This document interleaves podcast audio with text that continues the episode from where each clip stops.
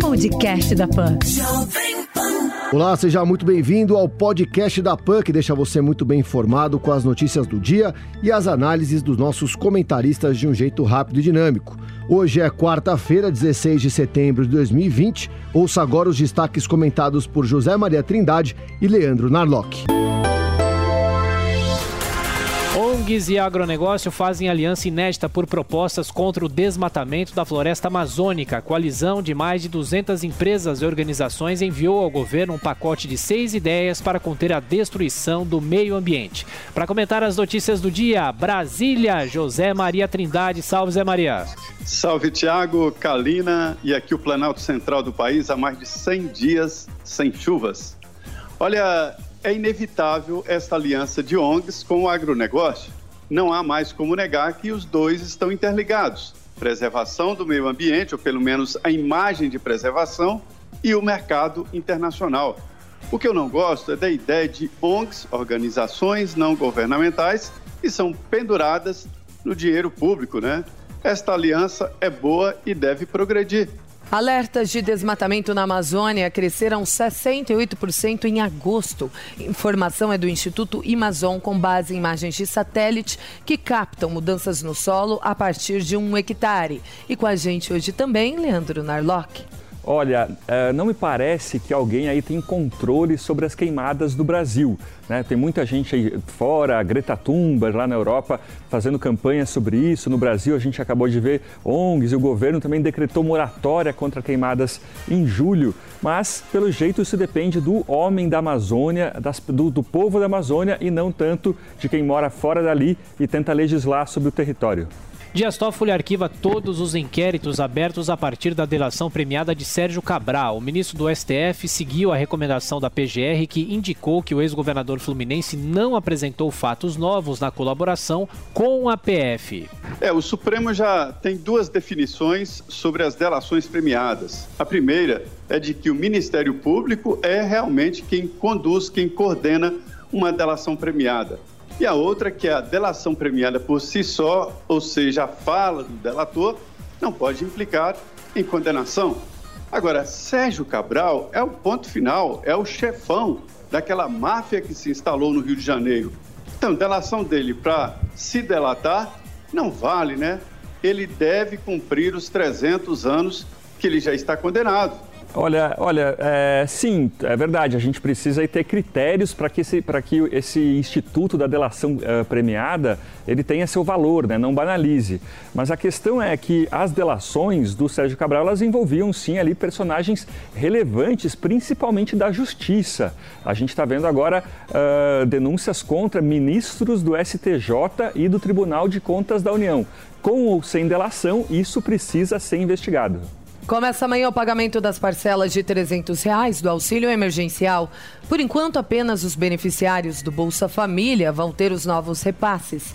E o Ministério da Cidadania ainda vai confirmar o calendário completo. Brasil chega a 133 mil mortes por Covid-19. Segundo o boletim do Ministério da Saúde, o país tem 4 milhões 382 mil casos da doença, com 3 milhões 671 mil pacientes recuperados. Taxa de transmissão da Covid-19 no Brasil cai ao menor patamar desde abril.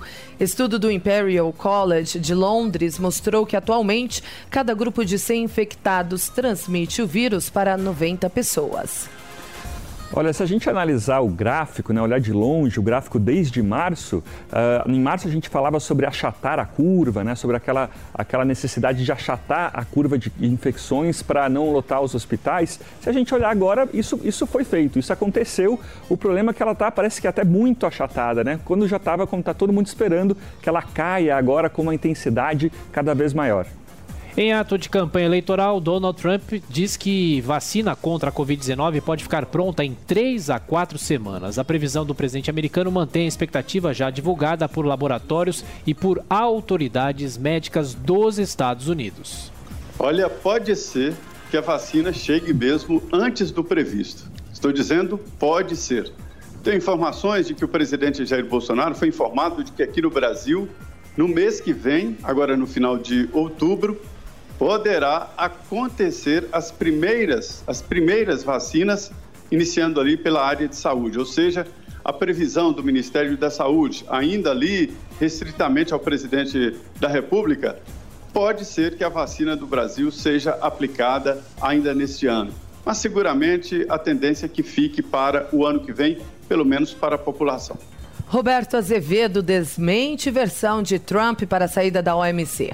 O diplomata brasileiro negou que tenha falado ao telefone e sofrido ameaças do presidente americano, como o republicano teria relatado ao jornalista Bob Woodward, autor do livro Rage. Yoshi Hatsuga é confirmado como o novo primeiro-ministro do Japão. O parlamento fez a nomeação nessa manhã depois que Shinzo Abe oficializou a renúncia na terça-feira. Na Taça Libertadores, Atlético Paranaense vence o Jorge Wilstermann por 3 a 2 na Bolívia e o Santos fica no 0 a 0 com a Olímpia do Paraguai.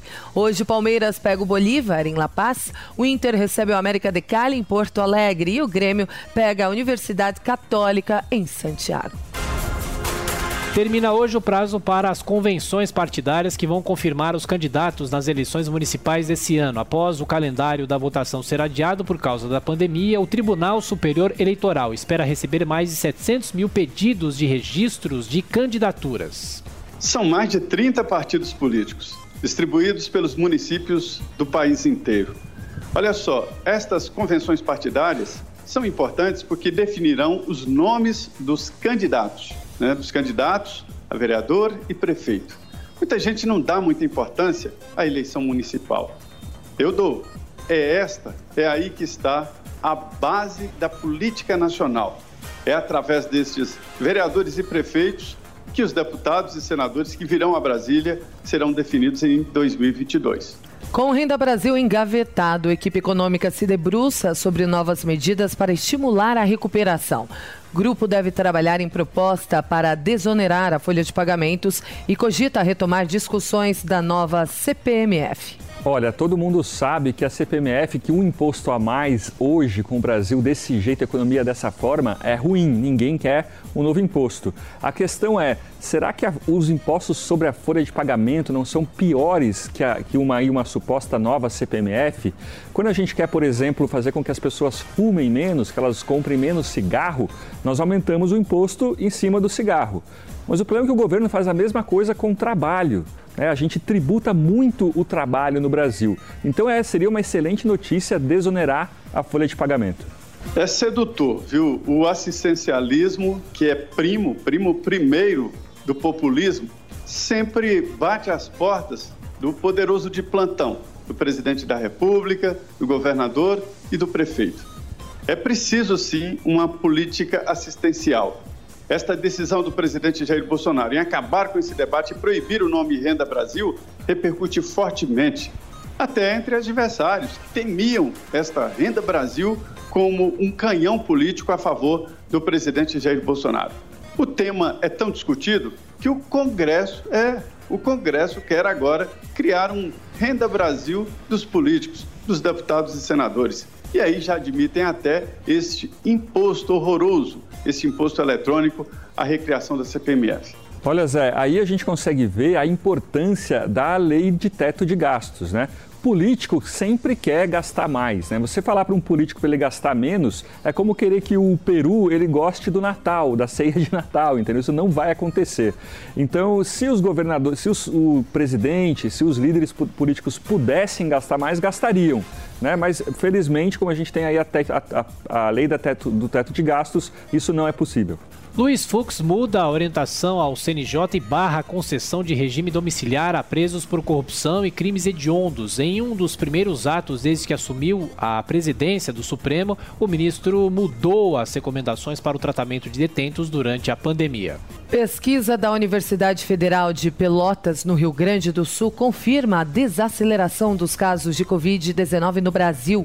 A nova fase do maior estudo epidemiológico do país mostrou que caiu a proporção de novas pessoas que apresentam anticorpos para o coronavírus. STF declara como constitucional a lista suja do trabalho escravo. Ministros rejeitaram recurso contra a divulgação de empregadores que submeteram funcionários a condições análogas à escravidão. Olha, todo mundo tem direito de saber quais empresas aí estão sendo denunciadas por trabalho escravo.